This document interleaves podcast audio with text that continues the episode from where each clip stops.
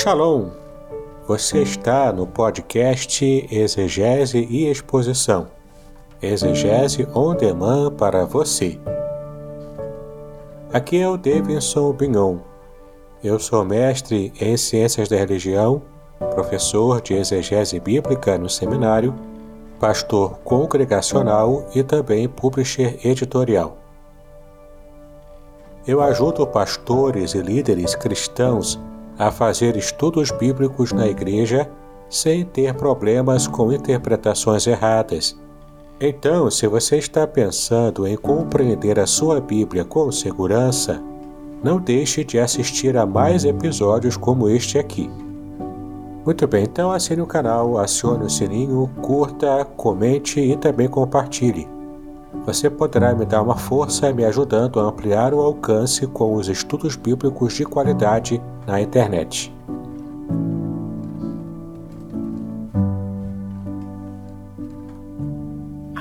Esse Deus que é tremendo, Ele quer falar contigo, Ele quer falar comigo nessa manhã.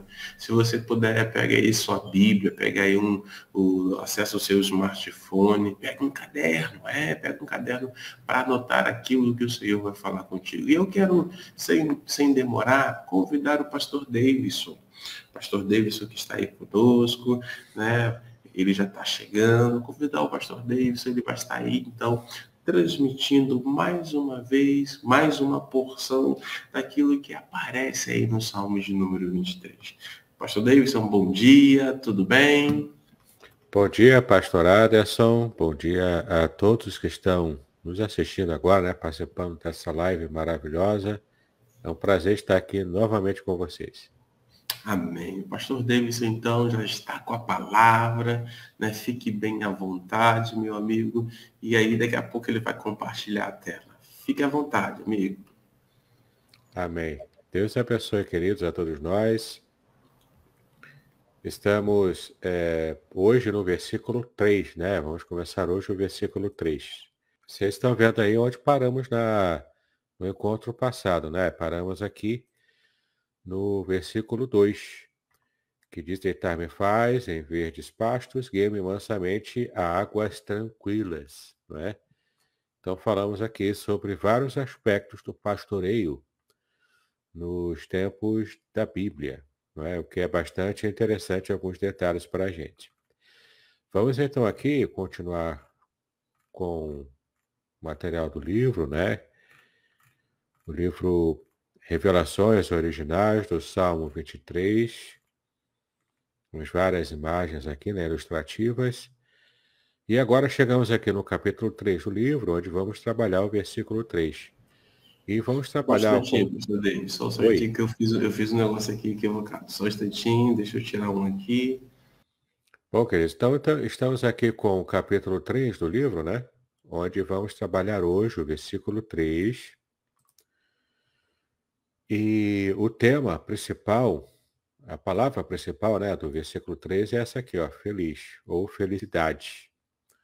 O título do capítulo é Como eu pastor, eu sigo feliz. Né? Então vamos falar de felicidade hoje.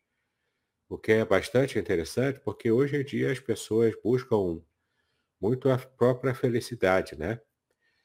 E em muitas ocasiões as pessoas nem percebem o conceito bíblico de felicidade. Então a gente vai dar uma passada por esse conceito bíblico da felicidade.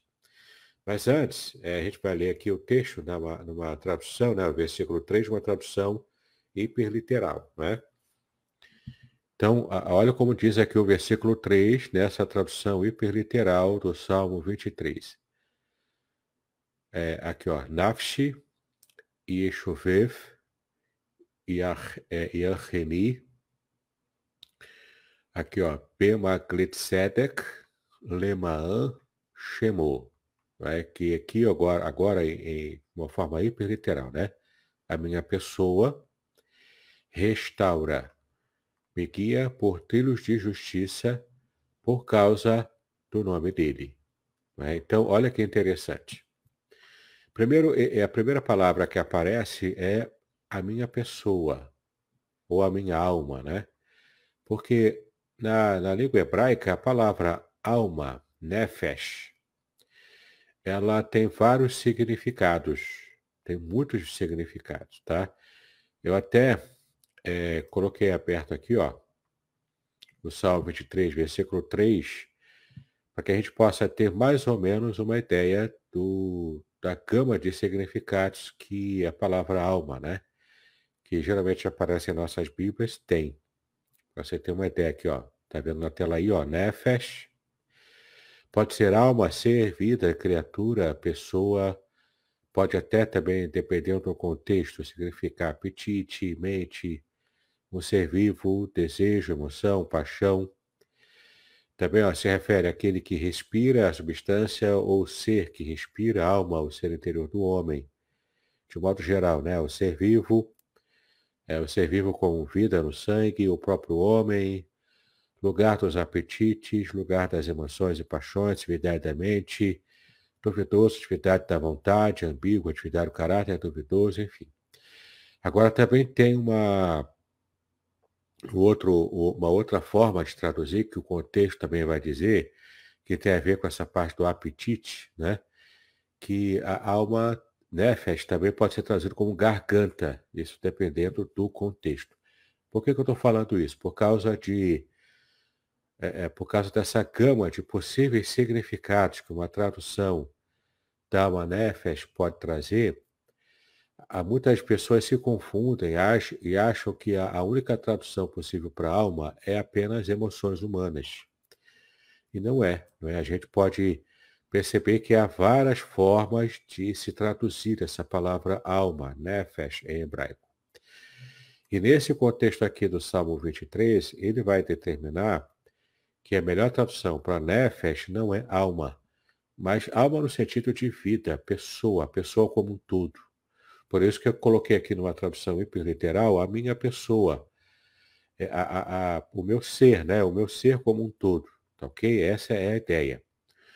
Então, a minha pessoa restaura. Aqui é Deus que vai restaurar. E aqui é a palavra é chuv, né? E chover vem de chuv, que tem a ver com restauração. É interessante porque a maioria das versões traduzem como está aqui, né? refrigera a minha alma, ou refrigera a minha alma, né? É, eu acho interessante, por quê? Porque a palavra refrigerar traz essa ideia de estar, de ter uma alma mais leve, um pouco mais leve, mas é a mesma alma. E não é isso que o original diz. Você pode perceber que a palavra, o verbo refrigerar, né, em hebraico, é a palavra chuva. Chuva significa voltar ou retornar. Então, é um retorno, é uma volta. Voltar ou retornar ao quê? Voltar ou retornar para uma situação anterior da disruptura, ou seja, é você retornar à, à condição da alma antes do problema que causou a tristeza, a mágoa, que causou é, é, a depressão que causou o problema, né, da alma, da vida da pessoa. Então, por exemplo, se o, se o problema da ovelha, né, é porque ela quebrou a pata, e ela está triste porque quebrou a, pa, a pata, então a vida dela, com o trabalho do bom pastor, vai ser restaurada a alegria que ela teve antes de quebrar a patinha. Também trazendo para nossa experiência a nossa vida ela é restaurada por Deus antes das nossas lutas, das nossas dificuldades, antes das nossas mazelas. Isso traz felicidade para nós. Porque não é um, um remendo que Deus faz. Não é remendo. É retorno à condição anterior daquilo que trouxe tristeza, daquilo que trouxe mágoa, daquilo que trouxe o problema, né? do problema em si. É assim que aconteceu também com a nossa conversão. Nós experimentamos a conversão em Cristo Jesus. E é o que Jesus disse em João 3, quando ele falou sobre o novo nascimento. O que é o novo nascimento? Não é remendo. Deus não remendou a nossa vida, o nosso coração. O Espírito Santo não fez um remendo na gente para a, a ponto até de ficar com uma marca, né? Quando, por exemplo, uma um pano né, é, se rasga e a costureira vai lá remendar, fica aquela marca da costura em alto relevo. É, é, é, será que Deus fa, é, faz um remendo no nosso coração a ponto de deixar marcas no remendo que ele fez? Não, não é isso que Deus faz. Ele faz uma restauração completa. O novo nascimento é uma nova vida. É uma restauração ao ponto anterior ao pecado de Adão e Eva, no caso. Né? Então, ele nos dá uma, uma nova vida, um novo coração, é uma alma restaurada, uma vida restaurada. Esse é o princípio bíblico, não é o princípio de remendo. Não é o princípio de dar um jeitinho para continuar funcionando ainda que capenga, né? Não é uma gambiarra, né? Deus não faz gambiarra na vida de ninguém. Deus, ele faz uma restauração completa. E aqui vem uma outro, outro detalhe importante. Restaurar não é o mesmo que apenas deixar funcional. Não é? Porque, por exemplo, se um, algum eletrodoméstico meu se quebra, eu levo para o conserto, o, o, o técnico que vai fazer o conserto, ele vai remendar um fio, ele vai usar alguma coisa, se tiver que trocar peça, ele vai pegar uma peça lá que ele tem, qualquer, que possa ser encaixada e possa consertar. Ele vai apenas, a ideia do conserto é deixar novamente funcional aquilo que estava quebrado. Não é essa a ideia da restauração. Restaurar, de acordo com a, com a Bíblia, né, e até de acordo com a nossa língua portuguesa, restaurar significa é, colocar novamente ali uma peça que se quebrou, mas exatamente como no original. É uma peça exata como era originalmente. Então, se for, por exemplo, um sofá que se rasgou, um sofá antigo, né, um sofá clássico, você leva para consertar é uma coisa, ele vai reicapar, vai colocar outra coisa, você até escolhe uma outra cor, enfim.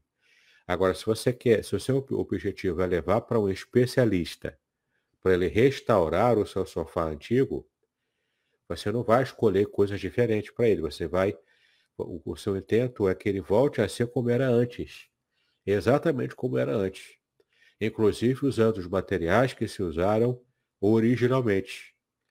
Então, essa é a ideia da restauração, e é isso aqui que aparece no texto, essa palavra que aparece no texto, no texto do versículo 3. A minha alma restaura, e é só Deus que pode fazer isso.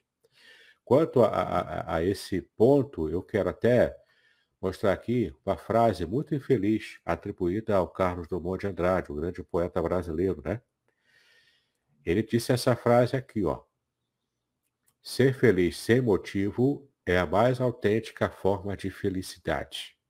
Essa é uma frase atribuída ao poeta Carlos Drummond de Andrade. Se de fato ele falou isso, é meio difícil da gente comprovar, né? Mas enfim, é, na internet a frase é atribuída a ele. Sendo é, dele ou não a frase, ela é infeliz. A afirmação que ela faz é infeliz. Porque, preste atenção, as pessoas hoje querem a felicidade a todo custo. E quando as pessoas dizem, falam em felicidade, as pessoas falam na felicidade individual, do que para ela é, é felicidade. Ora, para quem, por exemplo, é viciado em drogas, tomar a droga é um, é, faz a pessoa feliz. Naquele momento, pelo menos, né? Mas ela é uma, é uma pessoa viciada. É uma pessoa que está completamente dependente é, da, daqueles elementos químicos da droga. Na hora ela se sente feliz, mas depois ela fica na sarjeta, não é? Então, é, a felicidade no sentido atual que a gente dá a essa palavra de felicidade, a, a palavra felicidade, ela, ela é muito pulverizada. É um sentido muito pulverizado. E é individualista, vai depender de, do modo como cada um é, como cada um se sente feliz. Quando eu era criança, por exemplo, eu me sentia feliz quando meu pai, eu pedi uma revista em quadrinhos, ele ia na banca, comprava e me dava. Eu ficava muito feliz com quando eu recebia uma revista de quadrinhos de algum super-herói que eu gostava. Hoje eu já não leio mais quadrinhos. Já não me traz tanta felicidade. Agora eu sinto feliz quando me dá um livro de Bíblia, né? livro de evangélico, livro de que vai edificar a minha vida espiritual. Ou que vai me trazer mais conhecimento da palavra, né? Mas antigamente minha felicidade era é, é, ler quadrinhos de, de, heróis, né? Quadrinhos até da Disney, eu gostava. Mas a, a questão é, é, a gente não sabe o que de fato a gente quer para ser feliz. Por isso que ser feliz sem motivo, nessa frase aqui que ele atribui a uma autêntica forma de felicidade, ela está errada, porque na verdade a ovelha de Yahweh, a ovelha de Deus, né, do Senhor, de Deus como nosso pastor, ela é feliz por quê? Porque ela tem a sua vida completamente restaurada. No ponto em que ela pode praticamente se esquecer das dores que ela sentia antes de acontecer a completa restauração. Não é? Então a minha vida por completo ela está restaurada por Deus. E perceba que aqui a ideia é a ideia de uma vida restaurada é, como sendo uma obra direta de Deus na vida da ovelha. Ou seja, a ovelha ela não tem nenhum trabalho para se autorrestaurar. Ela não é como os fornos autolimpantes, né? Não é, não é nada desse tipo. Ela não tem essa característica de se autorrestaurar. Ela não consegue. A ovelha ela precisa de uma ação externa a ela própria que esteja provocando a restauração dela. Então, a vida da ovelha é completamente restaurada porque ela está completamente entregue nas mãos do Senhor. Isso traz felicidade para ela. A felicidade da ovelha não é por acaso, é porque ela tem um pastor que cuida dela em todos os sentidos. Por isso que o título desse capítulo é Com meu pastor eu sigo feliz. Porque a felicidade, ela, ela recebe quando tem a alma completamente restaurada, quase como se ela tivesse amnésia da, do ponto em que ela sofreu, é? a ponto dessa restauração acontecer de modo completo. Eu quero ler com vocês aqui, eu vou abrir aqui uma outra passagem, que é a passagem de Isaías, deixa eu achar aqui, Isaías 40, verso 40, versículo 31. Olha que interessante que aparece aqui, né? Isaías 40, 31. No versículo 30, né, diz, os jovens se cansam e se fadigam e os moços de exaustos caem. Aí 31, mas os que esperam no Senhor renovam as suas forças. Sobem com asas como águias, correm não se cansam, caminham não se fadigam. A palavra renovar aqui é a palavra é halaf, não é propriamente chuva, como nós estamos vendo lá no Salmo 23, mas é a palavra halaf em hebraico, que significa passar adiante, atravessar, passar por, crescer, mudar, continuar a partir de. Então tem essa ideia de ultrapassagem. Mas também tem essa ideia, que é essa que aparece aqui no texto, porque o contexto vai exigir, que é essa, essa palavra aqui, ó, trocar, substituir, alterar, mudar para melhor, renovar. Então percebe que a palavra renovar está aqui, ó. Mas literalmente a palavra halaf, como aparece aqui no, no Isaías 40, versículo 31, é trocar. Trocar o quê? Trocar o vigor, ou trocar as forças. Então percebe, né? Os que esperam no Senhor trocam as suas forças, trocam o seu vigor. Por que isso? Por causa dessa restauração completa que Yahweh faz para aquele que espera no Senhor, é? espera em Yahweh. Então, olha que interessante, a restauração é tão completa que é como se, aqui em Isaías, a, a, a figura é da águia, né, que vai trocando as suas penas, que vai, inclusive, trocando o bico e as garras. As águias, elas têm essa característica ao longo da sua vida. Chega um momento é que as garras já estão desgastadas, o pico também, e as penas também precisam ser trocadas. Então, o que, que a águia faz? É o momento em que ela própria, sozinha, vai arrancando com o bico já desgastado, pena por pena, que ela própria tem, para poder se renovar. Ela arranca todas as penas dela mesma, fica pelada, sem pena nenhuma, depois ela vai batendo com a, as garras da águia numa pedra, numa rocha, ninguém vê isso, é só a águia que está fazendo isso isolada. Ela vai batendo até arrancar as unhas. E bate o bico também na pedra, na rocha, até arrancar o bico. E fica lá esperando, porque depois de um tempo o bico nasce revigorado, ele renasce. As garras também, e as penas também. Quando a águia faz assim, no seu ciclo de vida, ela se renova e dura mais tempo. Consegue viver mais tempo porque ela tem o bico renovado para poder é, é, fazer a, a, as caças dela, tem as garras também e tem as asas. Tem as penas né, com as asas. Então, é, nesse, é essa imagem que Isaías traz quando ele diz que o Senhor é, é, troca as, o nosso vigor, troca as nossas forças. Isso traz essa ideia da restauração, onde você joga fora o que é velho, o que está desgastado, e você restaura para algo novo, para algo completamente novo, que vai realmente trazer um novo vigor, um novo ânimo para a vida. Não é?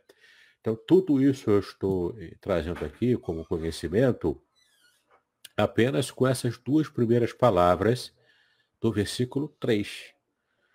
Veja que eu não trabalhei ainda o restante do versículo. Eu coloquei somente as duas primeiras palavras do versículo 3, dando enfoque à palavra restaurar, que em hebraico é a palavra chuv, tá bom? Significa restauração ao seu ponto inicial, antes do problema, antes de acontecer a dificuldade. Muito bem.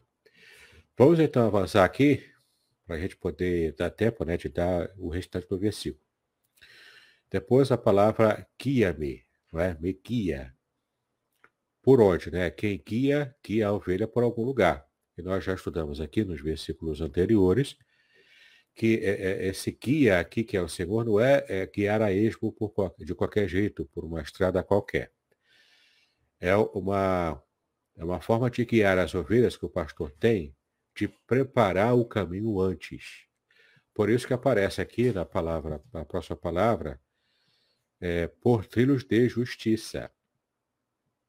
Não é, não é guiar por qualquer lugar.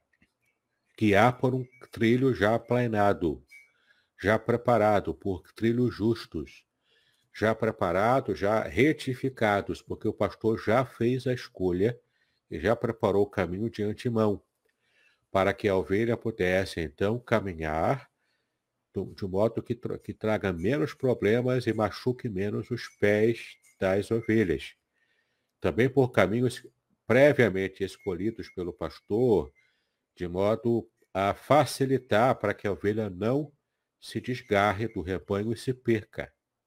É um cuidado que o pastor tem ao preparar de antemão o trilho que vai é, realmente estar levando as ovelhas. Né? Então, como é que o pastor vai criar sua ovelha? Por trilhos de justiça. Da mesma forma, Deus quer trabalhar conosco, Ele quer nos guiar por trilhos que vão nos levar para a justiça. Né? Ele vai facilitar o nosso caminho para que a gente possa andar de modo justo. E o que é a, a tzadik, ou tzeder, tá? em hebraico, tzeder é justiça, tá bom? E tzadik é justo. Então, o que é, traba é trabalhar ou então é ser guiado por Deus por caminhos de justiça? Aqui envolve questões morais. Aqui envolve você também ser feliz, não apenas porque tem uma alma restaurada, uma vida restaurada pelo próprio pastor, não apenas porque você está satisfeito por já ter se alimentado, está sem sede, está descansado, né, como ovelha, mas também você é feliz porque você anda pelo caminho correto, pelo caminho da justiça, por aquilo que é certo. Porque o pastor vai te guiar dessa maneira e você vai viver a paz e a felicidade de quem não deve nada para a sociedade, de quem não tem nenhum problema com inimigos no encalço lá, perturbando o tempo todo. A gente vai ver essa ideia de você estar livre dos inimigos lá no final, quando aparece uma outra imagem que não é mais a imagem do pastor e das ovelhas. Mas o Salmo 23 também fala sobre, nessa nova imagem, fala sobre como Deus também nos livra dos nossos inimigos. Não é?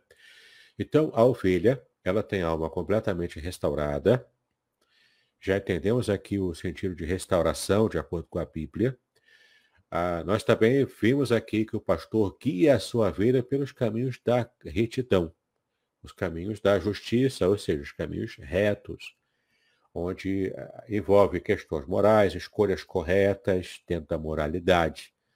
Não é? A ovelha de Yahweh não vai assaltar ninguém na rua, não vai fazer o mal.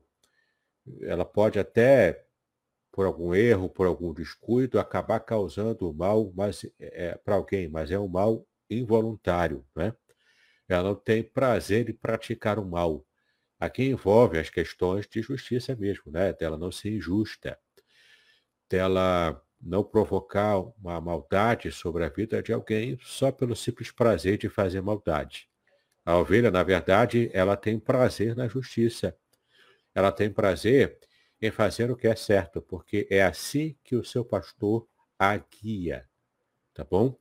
Então, o pastor guia a sua ovelha por esses trilhos aplanados, pelo caminho correto, pelo caminho escolhido previamente, que vai facilitar a vida da ovelha para ela poder andar de modo que seja natural, de modo que não seja perigoso para a ovelha caminhar. Né? A gente vai até falar na próxima semana, no versículo 4, onde quando inesperadamente aparece alguma situação que possa causar mal para a ovelha. Quando é inevitável isso, o próprio Deus, o próprio pastor da ovelha, vai tomar as providências e a ovelha tem um sentimento próprio com respeito a, inclusive, esses momentos de perigo. Mas isso aí é, é assunto para o versículo 4, que veremos, se Deus quiser, na próxima semana. Então, é, a ovelha é completamente guiada pelo seu pastor, por Yahweh, por esses trilhos de justiça. Às vezes a gente fica pensando como é que é, é, alguns cristãos podem querer contar com a bênção de Deus se eles querem andar de modo errado é incompatível. Não é? Por exemplo, tem, eu vejo né, no meu ofício pastoral, acho que o pastor Aderson também deve ter experiências assim, no seu ofício é, de pastoral, né, junto à igreja, tem, por exemplo, alguns irmãos que querem ser abençoados por Deus, mas já começando com uma intenção errada. Por exemplo, é, eu tive ocasiões de ter que aconselhar um casal que queria ser abençoado no casamento, mas já estava começando o casamento errado. Começando o casamento com pecado. Entendeu? Não tem como Deus abençoar uma situação de pecado. Deus não vai abençoar. Não adianta. Deus é justo. Ele é perfeito na sua justiça. Então, se você quer ser abençoado por Deus, você tem que ter a certeza de que você está fazendo a sua parte, que é caminhar pelo trilho de retidão que Deus já preparou para você. E como é que você sabe qual é o trilho de retidão? É quando você anda com o Senhor e você está andando pelo trilho que ele já preparou, ele já te ensinou na palavra, está na Bíblia. Você lendo a Bíblia, você vai entender qual é a expectativa que Deus tem é, com respeito a você no tipo de vida que você precisa ter.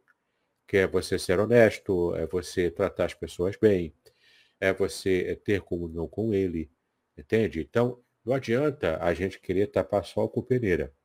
Se a gente está andando de modo inadequado com aquilo que Deus já revelou, e nós já sabemos qual é essa revelação, de qual é a maneira correta de agradar a Deus, de andar de modo correto, se a gente sabe disso, é hipocrisia da nossa parte, é um erro também no nosso relacionamento com Deus, a gente querer orar para que Deus nos abençoe se a gente está andando errado, se a gente já está começando de modo errado. Não é? Então, que a gente possa ter, entre aspas, essa vergonha na cara, né? Da gente, pelo menos, ser sincero diante de Deus quando oramos. Quando estamos orando, a gente colocar diante de Deus, Senhor, me ajuda a vencer essa dificuldade que eu tenho, que me leva para andar de modo justo, de modo que não agrada o seu coração. Quando a gente faz assim, então Deus nos ajuda, nos abençoa, aí sim a gente passa a receber as bênçãos da obediência. Porque na Bíblia ela é muito clara. Tem as bênçãos da obediência. Quem é obediente, portanto, à palavra de Deus, recebe as bênçãos da justiça. Não é? Agora, quem é, quem é desobediente, quem acaba agindo com desobediência, ele faz o mal para si próprio, ele traz o mal para si próprio, traz a maldição. A Bíblia é muito clara quanto a isso. E a questão da obediência ou da desobediência é, é bem esse sentido de pecado. Pecado significa transgressão. Então, se o pastor já preparou o trilho de justiça para eu andar nesse trilho, e eu transgrido esse caminho que o pastor quer que eu trilhe, porque ele preparou antes, eu estou me desgarrando, eu estou fugindo do caminho que o pastor quer que eu ande. E quando eu faço isso, isso não acaba bem para a ovelha. Às vezes, o pastor precisa tratar de uma ovelha rebelde. Até uma ovelha geralmente jovem, uma ovelha adolescente, que é muito serelepe e fica fugindo muito do caminho que o pastor já é, preparou para todo o rebanho. A felicidade, portanto, da ovelha não é ela é entender a felicidade como algo pessoal e algo que é plenamente para ela, né? uma coisa individualista. A felicidade da ovelha está em seguir o rebanho, nessa ideia comunitária, dentro do caminho que Deus já preparou para o rebanho todo. E a ovelha está feliz porque ela está dentro, inserida no rebanho. Ela está inserida dentro do rebanho. Podcast Exegese e Exposição. Exegese on demand para você.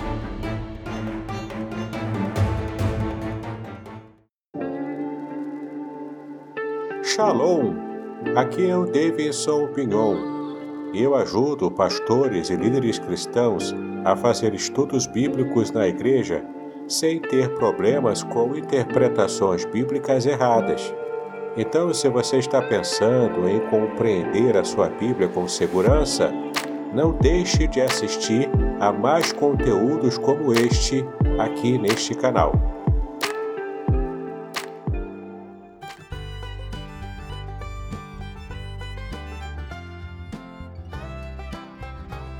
Shalom! Este é o testemunho do professor Samuel Monteiro do site Hebraico Pro. Ele recebeu o livro Revelações Originais do Salmo 23 e fala aqui sobre as impressões que ele teve sobre o livro quando ele recebeu. Confira aqui. Mas gente, pode comprar, tá? Sem medo de ser feliz. Ficou muito legal mesmo. Aqui embaixo tem o link para você comprar a versão digital. Mas bem que, olha, o livro tá tão da hora que eu recomendo você comprar a versão, a versão impressa, tá? Ele é muito legal, né? Por ele ser bem bonito mesmo, né? de material assim de bastante qualidade, né? O papel, né? E esse papel aqui é uma coisa de louco, eu nunca vi isso aqui, gente. O papel é macio, tá? Só você segurando pra você entender. nunca vi um negócio desse é, o papel por dentro também, de qualidade também. Então é um livro assim bem legal para você dar de presentes também, né? Tão bonito que tá. Né? Eu já tinha visto no digital, né? Digital tá bonito, né? Mas impresso é outra coisa, né? E aí no impresso você vê o material também, né? Que foi impresso, né? Foi impressão de qualidade, tá? Tudo, tá tudo assim de muita qualidade. Da hora mesmo. Quando a ovelha se desgarra, ela está por conta e risco. E o pastor, às vezes, quando ele percebe uma ovelha muito serelepe, muito agitada, que está sempre se desgarrando, o que, que ele faz? Ele provoca dor a essa ovelha. Ele pega a ovelha no colo, que está muito agitada, quebra a patinha dela, de propósito, e depois prepara com carinho e amor uma tala para a pata dessa ovelha. Prepara um curativo e uma tala para essa ovelha. Para quê? Para que ela tenha dificuldade para andar. Ela vai andar mais devagar. Ou dependendo do caso, o pastor até no início carrega a ovelha no colo, quando ela está com a pata que ele próprio quebrou é, antecipadamente. Para quê? Para que a ovelha não se desgarre. É para o bem maior dessa ovelha. Causa dor para ela, ela fica um tempo sem poder andar do modo normal, mas pelo menos ela não vai se desgarrar do rebanho, por causa desse trilho de justiça que o pastor preparou e quer que a ovelha siga nele. Então ele está condicionando a ovelha a ficar atrelada ao trilho que ele já preparou. Entende? Uma ovelha rebelde, ah, por que, que eu tenho que seguir por esse trilho? Né? Uma, imagina né, essa possibilidade de uma ovelha é, raciocinar desse jeito e se tornar rebelde por raciocinar assim. Por que, que eu sou obrigado a andar por esse caminho aqui? Eu quero ir pelo outro, eu acho que o outro é melhor. Só que a ovelha não tem a dimensão completa do caminho desde o início até o fim. Ela não sabe qual é o caminho adequado, o pastor é que sabe. Então, cabe à ovelha obedecer, confiando que o seu pastor já teve o trabalho de escolher o melhor caminho para ela. Não é um caminho qualquer, é uma trilha. É uma trilha preparada, uma trilha escolhida previamente. É uma trilha que foi trabalhada pelo pastor previamente.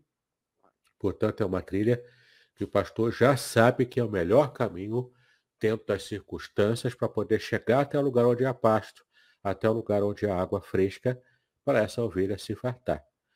Até chegar então ao final da caminhada, a ovelha precisa se habituar a andar no trilho da justiça que o pastor já preparou para ela. E para a gente então fechar aqui o versículo, por que, que o pastor faz isso? Por que, que ele eh, restaura a, alma, a vida da ovelha como, eh, de modo completo? Por que, que ele se preocupa e tem o trabalho de guiar a ovelha pelo caminho da justiça? Isso dá trabalho para o pastor. Por que, que ele acorda mais cedo, planeja tudo? Por que, que ele faz tudo isso? Usa a sua inteligência para o bem-estar da ovelha. Qual é o objetivo? Por causa do nome dele. É, parece estranho para a gente entender isso, mas Deus se preocupa com a sua reputação diante de quem? Não é diante de outros deuses, porque os outros deuses não existem. O único Deus que existe é o, é o próprio Yahweh, é o próprio Senhor. Então, por, é, por que, que ele tem, se preocupa com a reputação dele? O nome dele, que é, aqui se refere à reputação dele, né? Ele se, ele se preocupa com a reputação dele referente a outras pessoas, especialmente a quem não pertence ao rebanho dele. É como se o pastor tivesse tão preocupado em, em ter uma boa reputação diante de outros apriscos, de outros pastores que cuidam de outras ovelhas. Então, Deus está interessado por causa da glória do nome dele. Glória aqui, em hebraico, glória é kavut. Kavut, em hebraico, significa peso. Algo que pesa, né? que tem um peso, ou seja, que tem um valor. Não é algo que não tem valor nenhum, é algo que tem valor. Por isso que glória em hebraico literalmente é peso, é o peso da glória de Deus. Né? Porque te, traz essa ideia de algo que é valoroso, algo que, que tem consistência. Tá? É o brilho da glória de Deus que é pesado por causa disso, porque tem consistência, tem valor. Então é interessante que, por causa da glória, desse peso, desse valor do nome dele, a reputação dele próprio, é que ele tem esse cuidado amoroso para o seu rebanho, de restaurar a vida da ovelha, seja curando, seja tratando de modo que a ovelha eh, até se esqueça do que, que aconteceu, do que, que provocou a tristeza dela anteriormente.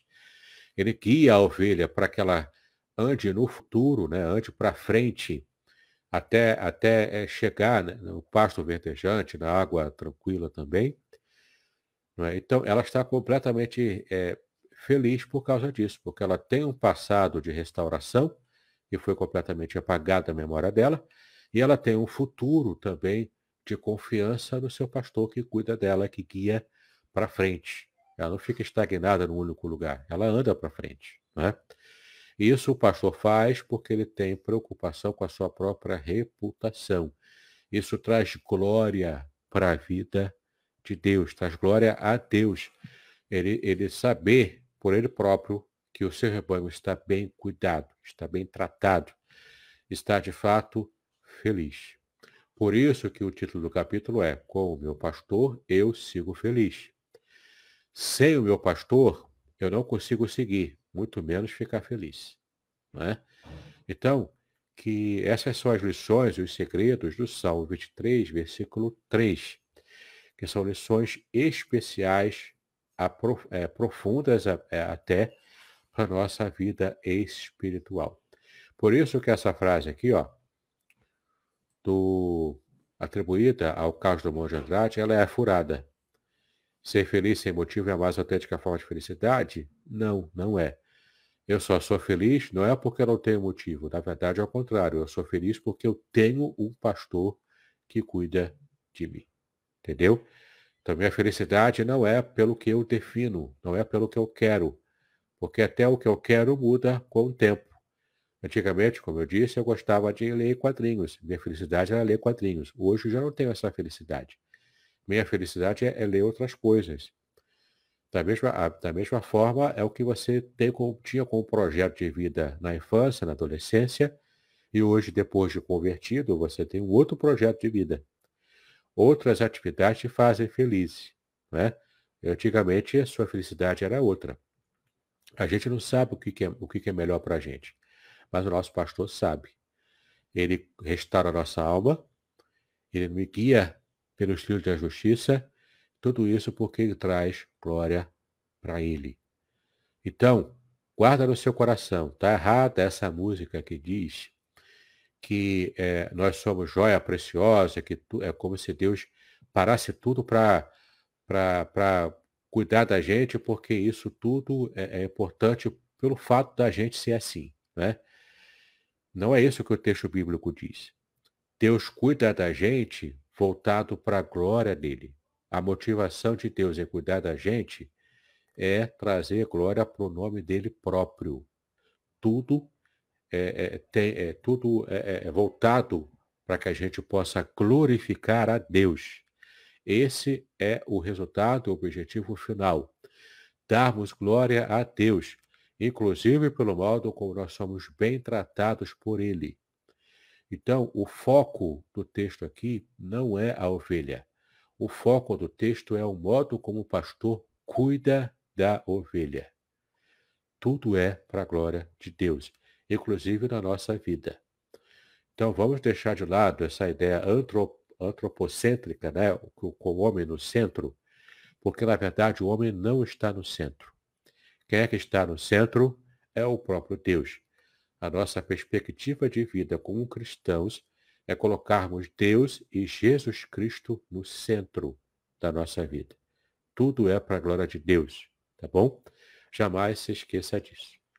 Muito bem, terminamos aqui. Eu vou é, tirar aqui é, a parte da, da, Pronto, já tirei aqui. Agora o pastor Aderson está com a palavra, né? Já que terminamos aqui o conteúdo da, do versículo 3 do Salmo 23. Oi, meu amigo.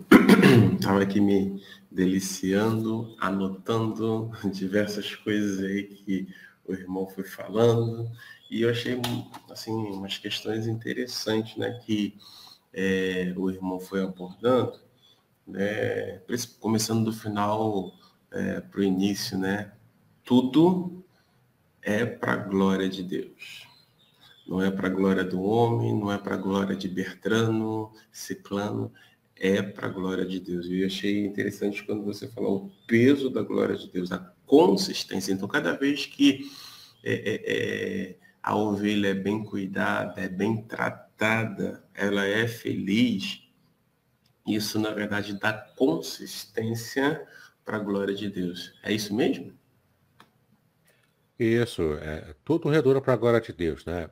Por exemplo, não é glória para a denominação, não é glória para a igreja local, não é glória para o pastor, do que está construído como reputação de um pastor sábio, um pastor bom, né? Não, isso tudo é desvio, né? O que, o, o que, o que deve ser o caminho certo é estarmos fazendo tudo bem feito, o mesmo trabalho do, de um pastor local, é, pastorear bem o rebanho de Cristo, porque no final vai trazer glória para o próprio Cristo glória para Deus, né? E não para a glória humana. Às vezes eu tenho, sinceramente, dificuldade, quando às vezes eu visito algumas igrejas, e o pastor fica cheio de orgulho mostrando as obras da igreja, como a igreja está bonita, ela é grande, tem ar-condicionado, ela tem espaço para não sei o quê, está bem organizada. Isso às vezes me incomoda. Porque eu percebo nessa fala de alguns colegas esse orgulho pelo que ele está fazendo, porque isso, na verdade, no final, acaba sendo para a glória dele.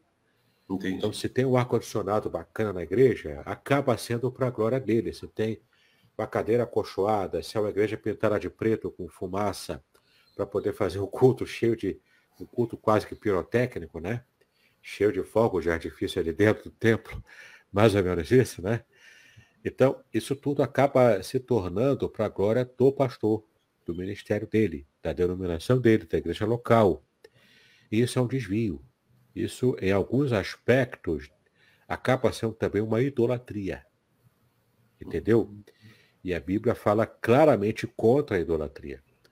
Então, é, às vezes me incomoda, sinceramente, quando eu visito alguns colegas, algumas igrejas, né? Ele fica lá mostrando o espaço da igreja, eu percebo aquele orgulho, que não é nada santo, né? Mas é um orgulho de, de estar mostrando o que, que ele consegue fazer, como ele é bom administrador.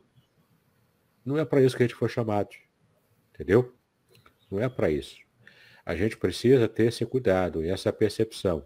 Eu estou fazendo melhor, estou me esforçando para ter uma administração bacana, para botar conforto para a igreja, beleza. Mas a glória não é para mim. A glória é para Deus. Se eu perco essa dimensão, eu acabo tendo problemas, inclusive no meu ministério. Entendeu? Interessante.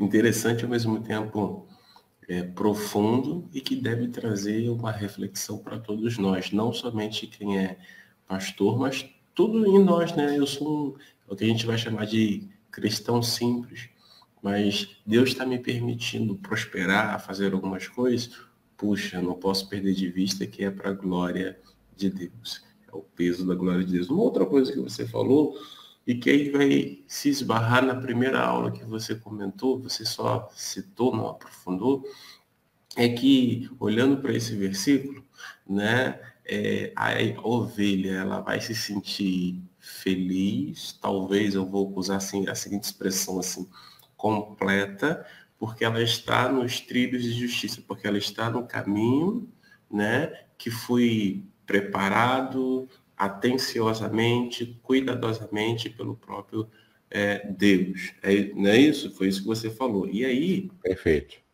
E aí é interessante então, porque vai derrubar algumas é, algumas falas, né? Como o próprio Dauro, e você comentou, escreveu um livro chamado Desigrejados você também comentou, ah, a pessoa tá, não está seguindo no caminho, mas quer as bênçãos específicas da parte de Deus.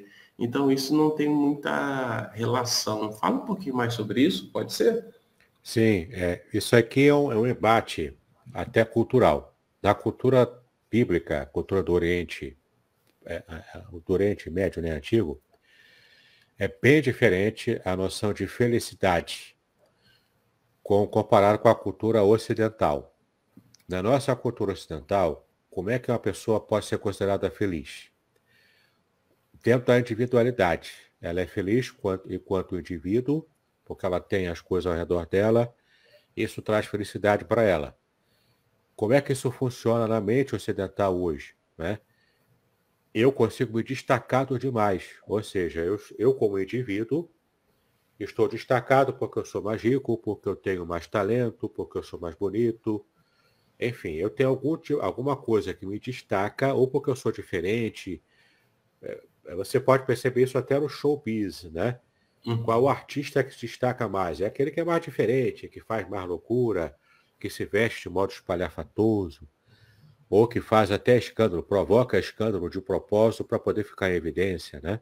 Uhum. É, é, tudo isso é, é, é, a marca de como nós, na, na, sociedade ocidental, de modo individualista, acreditamos que traz felicidade.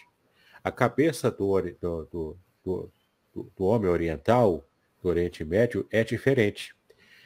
De acordo com a Bíblia e na cultura oriental, o, a felicidade do ser humano não está na individualidade não está em ele se destacar dentre os demais. É o contrário disso. Está no coletivo. A felicidade é, de alguém, de acordo com a Bíblia, é quando ele está inserido no coletivo, então ele se sente protegido e feliz porque ele está dentro da coletividade. Entende? Então ele não vai, ele não quer se destacar eh, dentre os demais do rebanho. Ele quer, na verdade, ficar lá naquele mar do rebanho que está sendo guiado todo como um corpo só. Então, a, a ideia do, da bíblica de felicidade é da pessoa estar inserida dentro de uma genealogia, de uma família, de um clã, dentro de, de um grupo, né?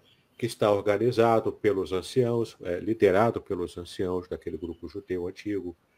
É isso que traz felicidade para a cabeça do homem e da mulher da, da, da época bíblica. Né? E até, até hoje, no Oriente Médio, é essa a cultura.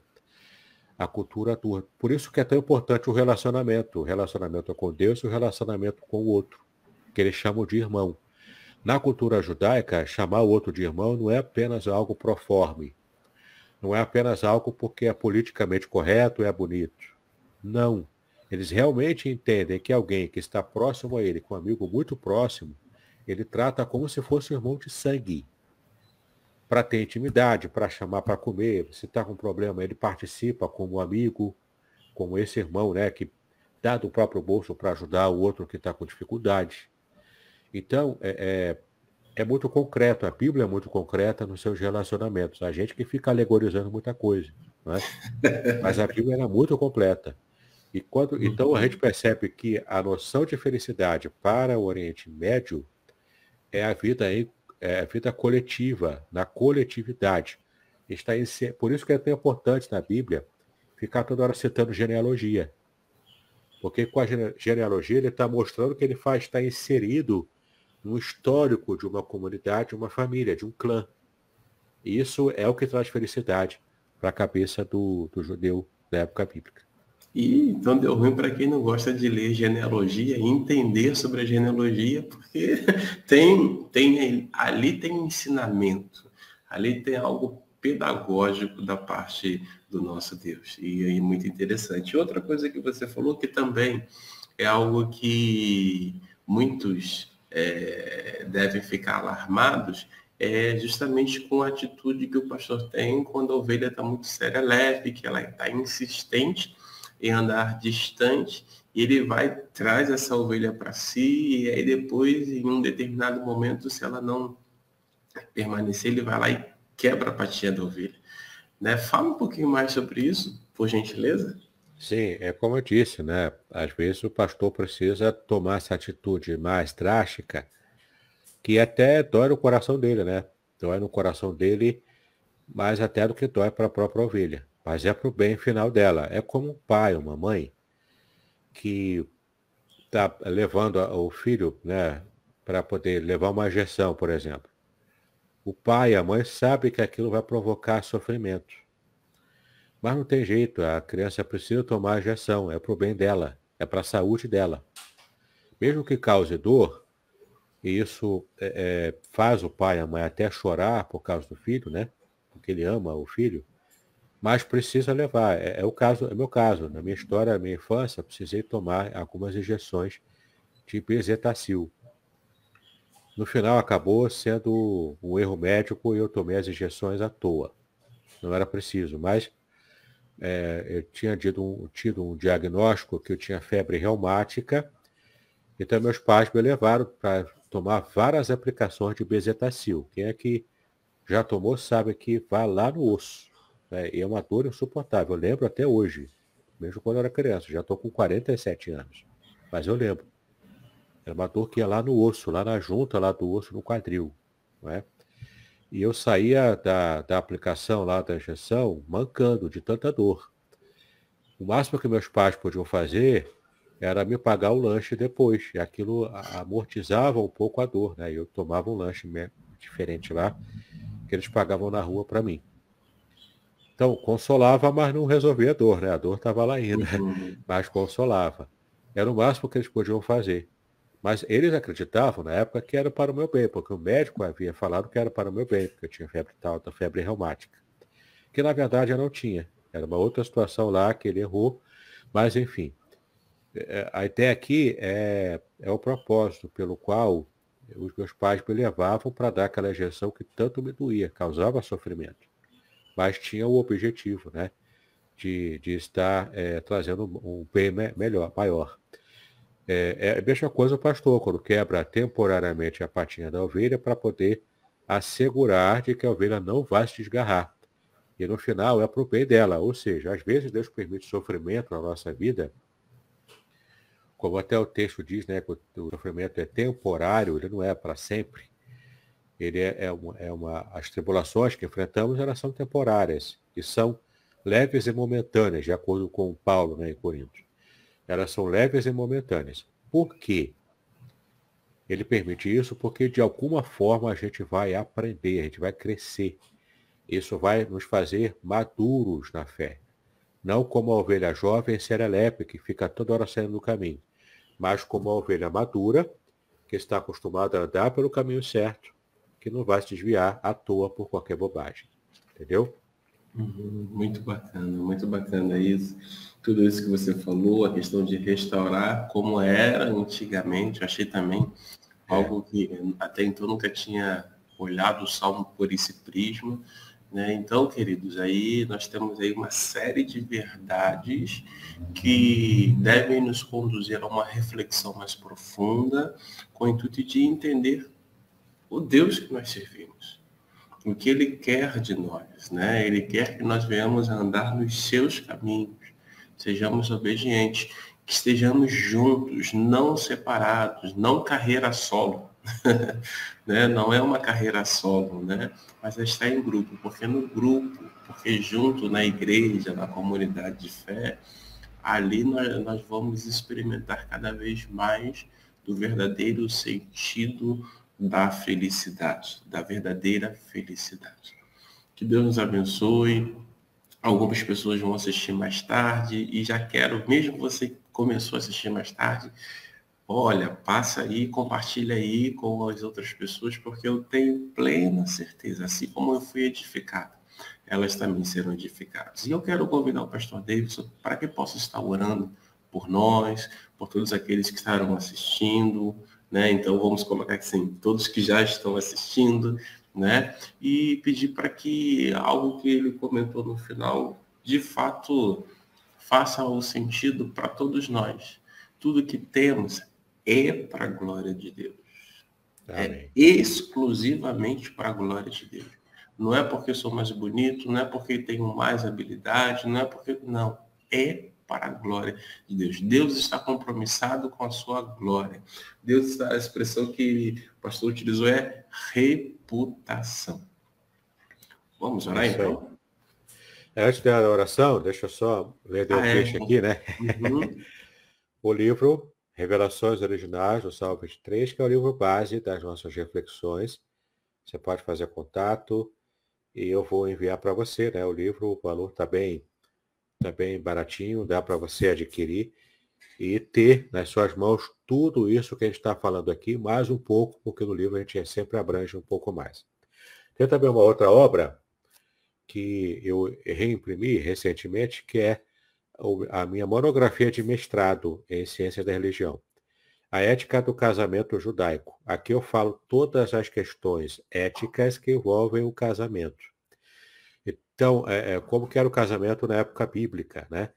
Quais eram as leis? Por exemplo, é, costumes, leis. Então, você tem é, é, o dote, como é que era o noivado, o dote, como é que era o próprio casamento, a cerimônia do casamento, a vida em família, a mulher na sociedade, é, se tinha preconceito, se não tinha, como que era o papel da mulher, como que, como que era tudo, tudo relacionado ao casamento, inclusive questões sexuais, está tudo aqui, tudo aqui resumido, para você entender como que a Bíblia vê o casamento e as questões éticas que envolvem o casamento, na perspectiva judaica cristã, né? Porque nossa fé bíblica é uma fé judaico-cristã.